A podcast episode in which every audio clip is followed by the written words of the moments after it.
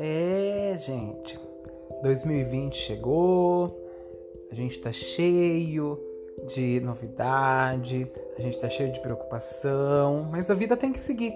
A vida tem que continuar, a vida tem que sempre seguir o seu rumo. Foi pensando nisso que eu criei esse podcast para a gente conseguir conversar e eu conseguir, através dele, passar para vocês um pouquinho do meu conhecimento de tarô, para a gente fazer consultas.